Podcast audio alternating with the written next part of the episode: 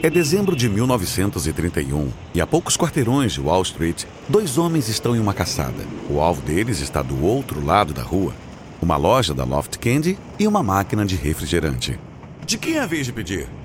É sua vez, você faz as anotações e eu encho o frasco. Tudo bem.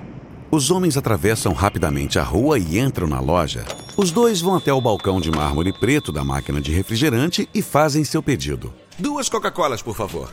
Bebidas pedidas, os homens pegam dois assentos perto dos fundos. Um deles tira um bloco de notas de detetive do bolso. Ele rabisca a data e a hora. Então ele vê o funcionário do bar indo na direção deles com suas colas. Ele fecha o bloco de notas. Depois que o funcionário sai, o homem reabre o bloco de notas e termina suas anotações. Ao fazer isso, seu companheiro pega um pequeno frasco e despeja discretamente um pouco de sua cola no recipiente. Os dois se levantam e se dirigem para a saída. Você pegou a amostra? Sim, estamos prontos para ir. Mas assim que alcançam a porta, o funcionário do bar percebe que eles mal tocaram nas bebidas. Ah, com licença, senhores. Há algo errado com suas Pepsi Colas? O homem com o bloco de notas dá um sorriso forçado. Não, nada mesmo. E com isso os dois se foram. O funcionário do bar ainda não sabe, mas acabou de ser pego pego por dois agentes do exército clandestino da Coca-Cola Company. Passando por clientes, esses investigadores percorrem o país erradicando colas falsificadas e reunindo as evidências necessárias para processá-las. Todo o setor de refrigerantes vive com medo deles. Na primeira década de operação, eles eliminaram milhares de imitadores de Coca-Cola. Três meses depois, março de 1932, o mensageiro chega à fábrica da Loft Candy na cidade de Long Island, carregando um grande pacote marrom. Está dirigido a Charles Good, presidente da Loft Candy e proprietário da Pepsi Cola Company. A recepcionista direciona o mensageiro para um escritório no outro extremo da fábrica. O mensageiro respira o delicioso aroma de chocolate quente enquanto caminha pelas instalações. Ele passa por fileiras de trabalhadores embalando caixas com doces, guloseimas que em breve estarão à venda nas mais de 200 lojas da Loft em Nova York. Por fim, o mensageiro chega ao escritório de Gut. Entre. O escritório de Gut está organizado como se fosse uma sala de tribunal. Ele está sentado atrás de uma ampla mesa em uma plataforma elevada. Gut tem quase 1,70m, mas da sua posição elevada, ele parece imponente. E é assim que Gut gosta. Gut quer que as pessoas o respeitem e ele possa olhá-las por cima. Ficando na ponta dos pés, o mensageiro passa o pacote para Gut. Senhor Gut, o senhor acabou de ser notificado. Gut não titubeia. Ele sabia que esse dia chegaria. O dia em que os advogados da Coca-Cola viriam atrás da Pepsi. Gut preguiçosamente manda o mensageiro embora com um aceno de mão e abre o pacote. Página por página, ele vê detalhes dos momentos em que funcionários do bar da Loft serviram Pepsi aos agentes da Coca-Cola, em vez da Coca-Cola que eles pediram. Mas Good não se importa. Está dirigido a Charles Good, presidente da Loft Candy e proprietário da Pepsi Cola Company. Ele já está um passo à frente da Coca-Cola.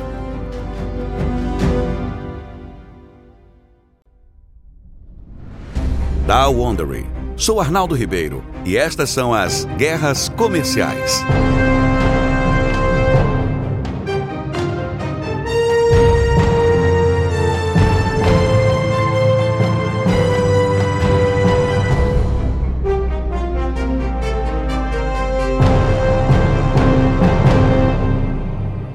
Esse é o segundo episódio da nossa série Coca-Cola vs Pepsi O Monstro dos Doces. Em nosso último episódio, a Coca-Cola se tornou a cola favorita da América.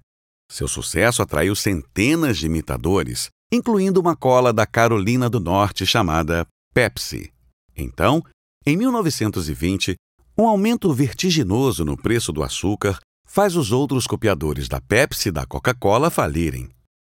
Com seus rivais falidos e quebrados, a Coca-Cola rapidamente domina o negócio de refrigerantes. Mas a Coca-Cola não teria o mercado para si por muito tempo. A família Loft mal pode acreditar na sua sorte. É julho de 1929 e diante deles está Charles Good, o milionário por trás da popular bebida de chocolate Mavis. Sobre a mesa, um contrato que poderia salvar sua cadeia debilitada de lojas de doces e máquinas de refrigerantes. O contrato lhes dará uma participação controladora nos negócios de Good. Em troca, Good recebe uma participação minoritária da Loft Candy e um assento no conselho. Good parece um cara respeitável. Ele é charmoso, inteligente e estiloso. O terno sob medida, o chapéu coco, as polainas e o anel de diamante grande na mão. Tudo isso diz magnata de sucesso. Há um cheiro de. não de chocolate. O que é isso? Sim, a família sente cheiro de dinheiro no ar. A família Loft assina o contrato. Depois, Há sorrisos e apertos de mãos por toda parte. Mas se a família tivesse se incomodado em investigar o passado de Good, poderia ter pensado duas vezes antes de assinar o contrato. Talvez eles tivessem sabido como Good construiu seu império Mavis, subornando fábricas de engarrafamento para quebrar seus contratos com a Coca-Cola para produzir sua bebida de chocolate. Infelizmente, a família Loft nunca olhou além da fachada do milionário impecavelmente vestido, jogando-lhes uma tábua de salvação. E não demoraram muito para perceberem seu erro. Gut rapidamente vira os outros acionistas contra a família e assume o controle dos negócios. Agora que está no comando da Loft Candy, Gut sai à caça de maneiras de reduzir custos. Ele logo encontra uma com mais de 200 lojas e máquinas de refrigerante em Nova York, a Loft compra muito xarope da Coca-Cola. Milhares de galões do material todos os meses. Gucci acha que sua empresa merece um desconto. Então, em maio de 1931, Gucci liga para o departamento de vendas da Coca-Cola Company em Atlanta para exigir um desconto. Mas a ligação não corre bem. Sinto muito, Sr. Gucci. É política da empresa não dar descontos. Na Coca-Cola Company tratamos todos os nossos clientes da mesma forma, sejam lojas de esquina ou a Loft Candy. Eu não me importo com a sua política. Exige um desconto. Se você não me der um, pararemos de vender Coca-Cola em nossas máquinas de refrigerante. Senhor Gucci, ameaças não mudarão nossa política. O senhor precisa entender uma coisa: se quiser privar seus clientes da bebida favorita do país, vá em frente. Você vai se arrepender disso. Você vai se arrepender disso. Gucci já tem um plano de reserva. Ele vai substituir a Coca-Cola em suas máquinas de refrigerantes pela Pepsi. Você se lembra de como a Pepsi Cola Company original faliu em março de 1923? Logo depois, um financista de Wall Street comprou os direitos da Pepsi com o sonho de fazer frente à Coca-Cola. Ele falhou e, em maio de 1931, a Pepsi Cola foi à falência novamente. Para Good, o segundo colapso da Pepsi não poderia ter sido em um momento melhor. Ele adquire rapidamente os direitos da Pepsi a preço baixo. Isso ocorre apenas alguns dias após a rejeição da Coca-Cola, então ele fica muito satisfeito consigo mesmo enquanto se prepara para retirar a Coca-Cola das lojas da Loft. Mas primeiro, Good quer uma nova receita. Ele pode ter comprado o negócio, mas a verdade é que Gucci não tolera a Pepsi. E assim ele chama os químicos da Loft para irem ao seu escritório. Vejam, se vamos vender isso, deverá ter um gosto muito melhor. É isso que eu quero que vocês façam, torná-la melhor. Deixá-la mais doce. Os químicos retornam ao laboratório e refazem a receita da Pepsi. Eles introduzem cafeína na cola que uma vez se orgulhou de ser livre de drogas. Então, eles adoçam a bebida com açúcar extra. Gucci a rejeita toda vez, reclamando que ainda não é doce o suficiente. Após semanas desse vai e vem, os químicos traçam um plano. Eles fazem uma nova receita com um pouco mais de açúcar e levam para Gucci. Gucci rejeita novamente. Poucas horas depois, os químicos retornam com outra Pepsi. Gucci está prestes a experimentar o último lote quando um dos químicos fala: Devo admitir que, em nossa opinião, está intragável, senhor. É doce demais. Gucci toma um gole da bebida e encara o químico com olhos frios e cortantes de sua mesa elevada. Absurdo! Isso parece perfeito! Muito doce? Você deve estar brincando comigo. É por isso que eu dirijo a empresa e vocês, cabeçudos, trabalham para mim. O que Gucci não sabe é que a fórmula da Pepsi que ele acabou de provar é exatamente a mesma que ele rejeitou algumas horas antes. Com a nova fórmula pronta, Gucci ordena que as máquinas de refrigerante da Loft joguem a Coca-Cola no lixo e comecem a vender Pepsi. Bem, obviamente, Gucci sabe o que vai acontecer agora. A Coca-Cola Company enviará seu esquadrão de agentes para a cidade de Nova York. Eles passam semanas espalhados pelas lojas dele tentando pegar seus funcionários servindo Pepsi quando um pedido de Coca-Cola é feito. Dia após dia, eles coletarão evidências de violação de marca registrada e tentarão acabar com a Pepsi no tribunal.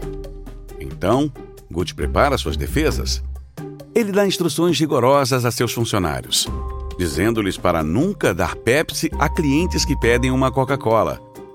Ele também oferece uma grande recompensa para quem quer que receba uma Pepsi ao pedir uma Coca-Cola em uma máquina de refrigerantes da Loft. Mas, inevitavelmente, existem falhas e os investigadores da Coca-Cola estão lá para registrá-las. Mas quando a Coca-Cola arrasta a Pepsi ao tribunal por essas infrações, os preparativos de Guts são recompensados. Depois de ouvir o caso, o juiz profere um veredito que surpreende a Coca-Cola. Embora a Loft tenha substituído a Coca-Cola pela Pepsi, fica claro para mim que Gucci fez tudo o que pôde para impedir que isso acontecesse. Portanto, estou encerrando este caso. A Coca-Cola deveria ter apenas contado o problema à Loft, em vez de ir ao tribunal. Mas a vitória de Gutt no tribunal faz pouco para elevar as péssimas vendas da Pepsi. Os clientes da Loft estão desprezando a Pepsi. Eles querem Coca-Cola, não uma imitação da qual nunca ouviram falar. No final de 1933, parece que a Pepsi vai falir de novo, mas Gucci tem um momento iluminado. Como o refrigerante é principalmente feito de água e o preço da água é extremamente baixo, ele venderá suas garrafas de 354 ml de Pepsi pelo mesmo preço de uma garrafa de 177 ml de Coca-Cola. Duas vezes mais pelo mesmo preço.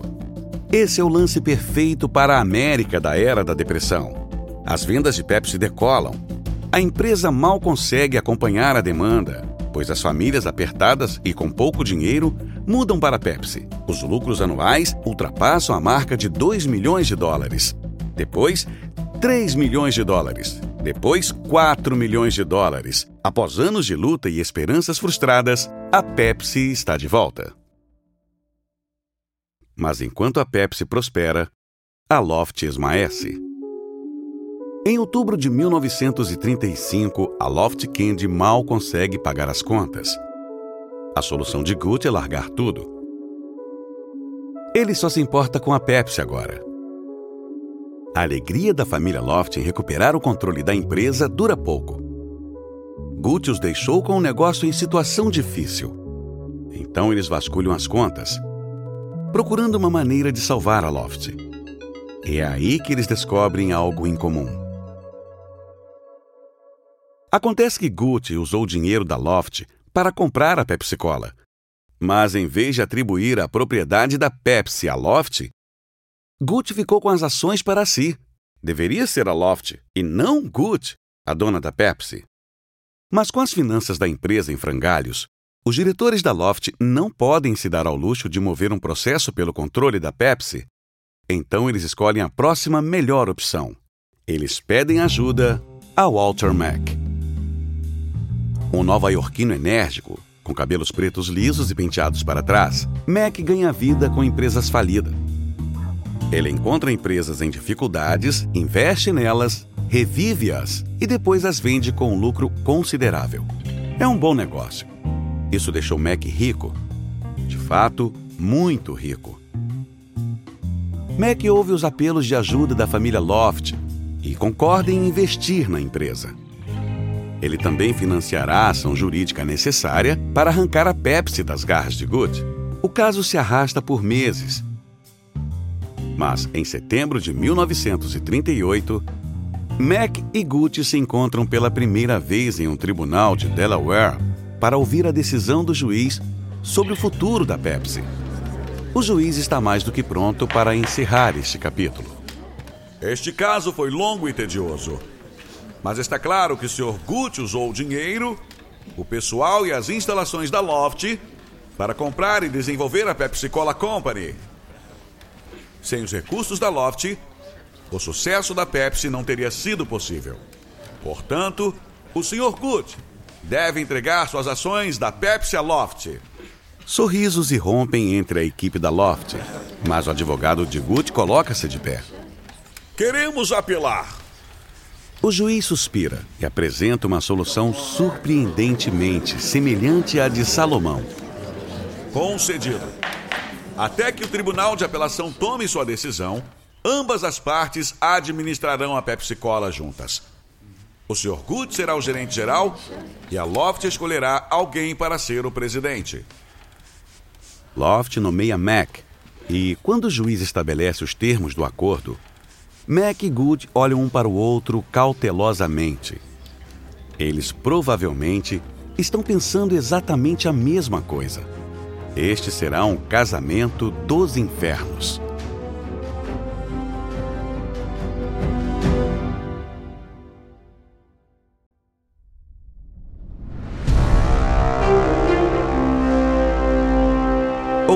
De 1938. O Cadillac preto, conduzido pelo motorista de Walter Mack, estaciona na fábrica da Pepsi na cidade de Long Island.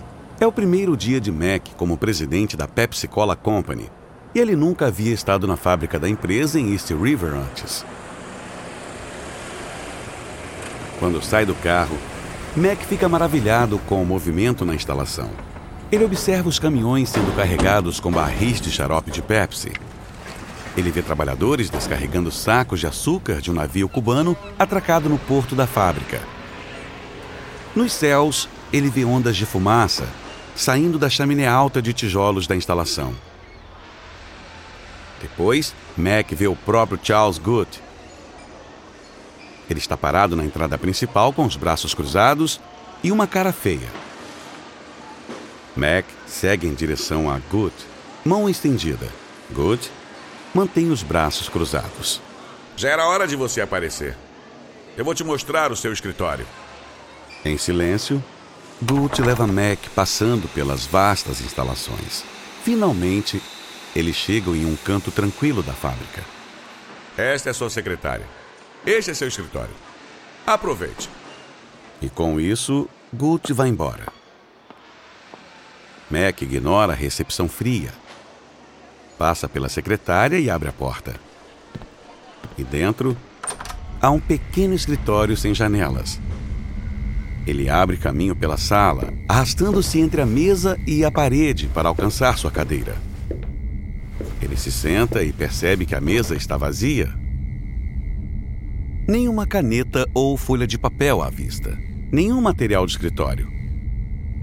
Max sente uma gota de suor escorrer pelas costas. Está muito calor aqui, ele pensa.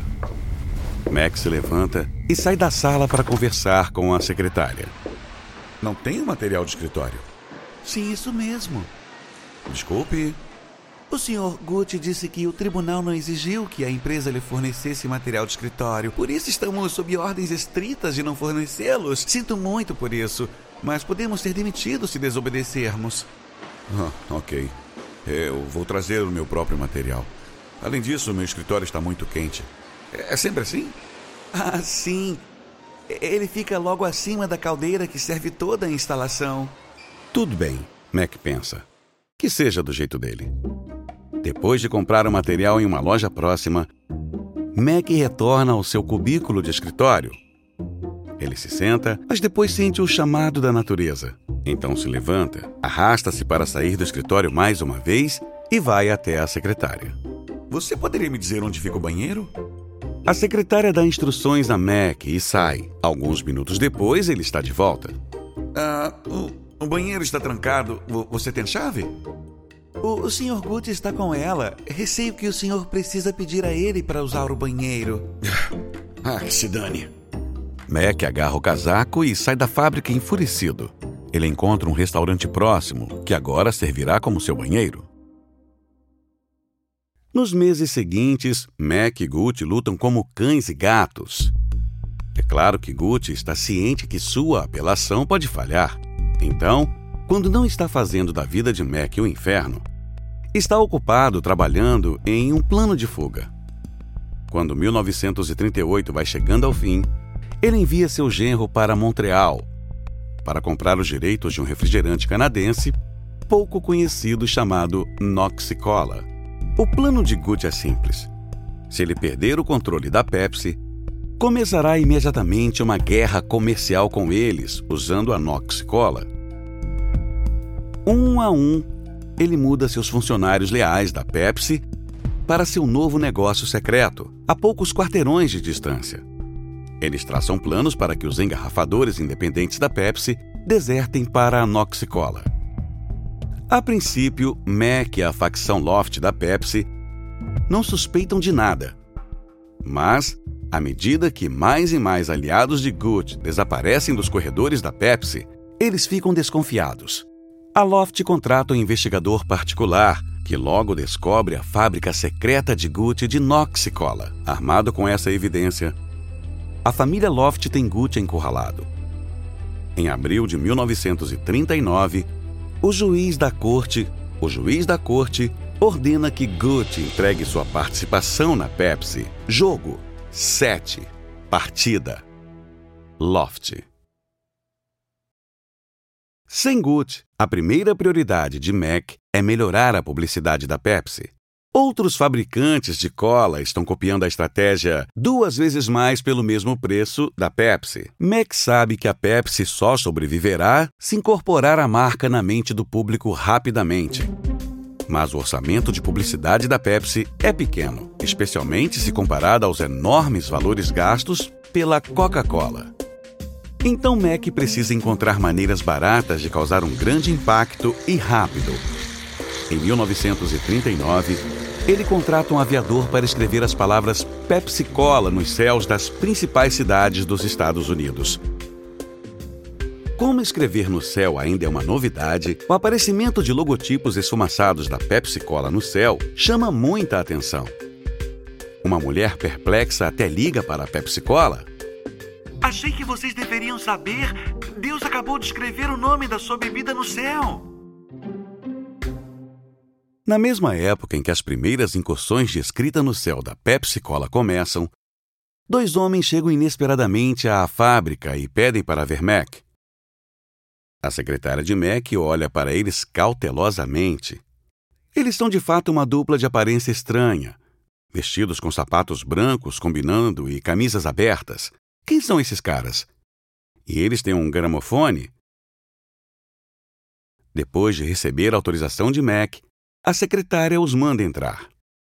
Prazer em conhecê-lo, Sr. Mac. Somos músicos e escrevemos uma música para a Pepsi que gostaríamos de tocar para o senhor.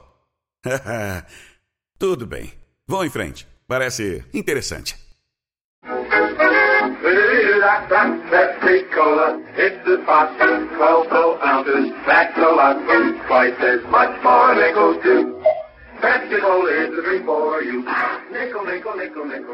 Mac adora.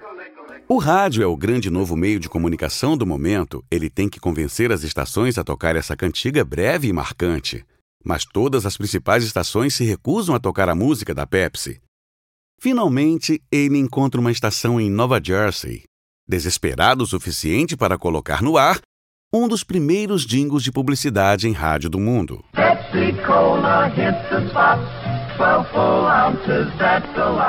Assim que ela chega às ondas do rádio, as vendas da Pepsi em Nova Jersey estouram. As grandes emissoras que antes se recusaram a transmitir a música da Pepsi agora imploram para colocá-la no ar. Os ouvintes ligam para as estações de rádio pedindo para tocá-la novamente. Algumas estações estão tocando a música sem pedir à Pepsi que pague um centavo.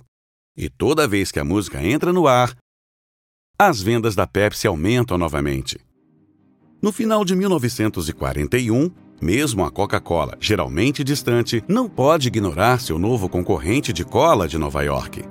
Pela primeira vez em anos, a Coca-Cola tem um verdadeiro rival pela frente. As coisas parecem muito boas para a Pepsi. Mas então chegam notícias chocantes do Havaí. Os Estados Unidos estão agora em guerra. E isso cai bem nas mãos da Coca-Cola. No próximo episódio da Pepsi vs Coca-Cola, a Coca-Cola se junta ao exército e segue para as linhas de frente da Segunda Guerra Mundial. Enquanto isso, a Pepsi luta pela sobrevivência na frente interna. Espero que tenham gostado deste episódio de Guerras Comerciais. Encontre-nos no Spotify, Apple Podcasts e em todos os principais aplicativos de áudio, bem como em wondery.com. Você encontrará um link nas notas do episódio. Basta tocar ou deslizar sobre a capa. Você também verá algumas ofertas de nossos patrocinadores e esperamos que apoie nosso programa apoiando-os. Quando você apoia nossos patrocinadores, ajuda-nos a oferecer nossos programas gratuitamente. Se você gosta do que está ouvindo, adoraríamos que nos desse uma classificação de 5 estrelas e também contasse a seus amigos como assinar. E uma observação rápida sobre as conversas que você está ouvindo. Não sabemos exatamente o que foi dito, mas esse diálogo é baseado em nossas melhores pesquisas. Esta série de guerras comerciais foi originalmente apresentada por David Brown. O apresentador desta versão é Arnaldo Ribeiro. Tristan Donovan escreveu esta história. Ele é o autor de Fizz, How Soda Shook Up the World. Karen Lowe é nossa produtora e redatora sênior. Jenny Lower é nossa produtora. Design de som original por Bay Area Sound. Nosso produtor executivo é Marshall Louis, criado por Hernan Lopes para Wondering.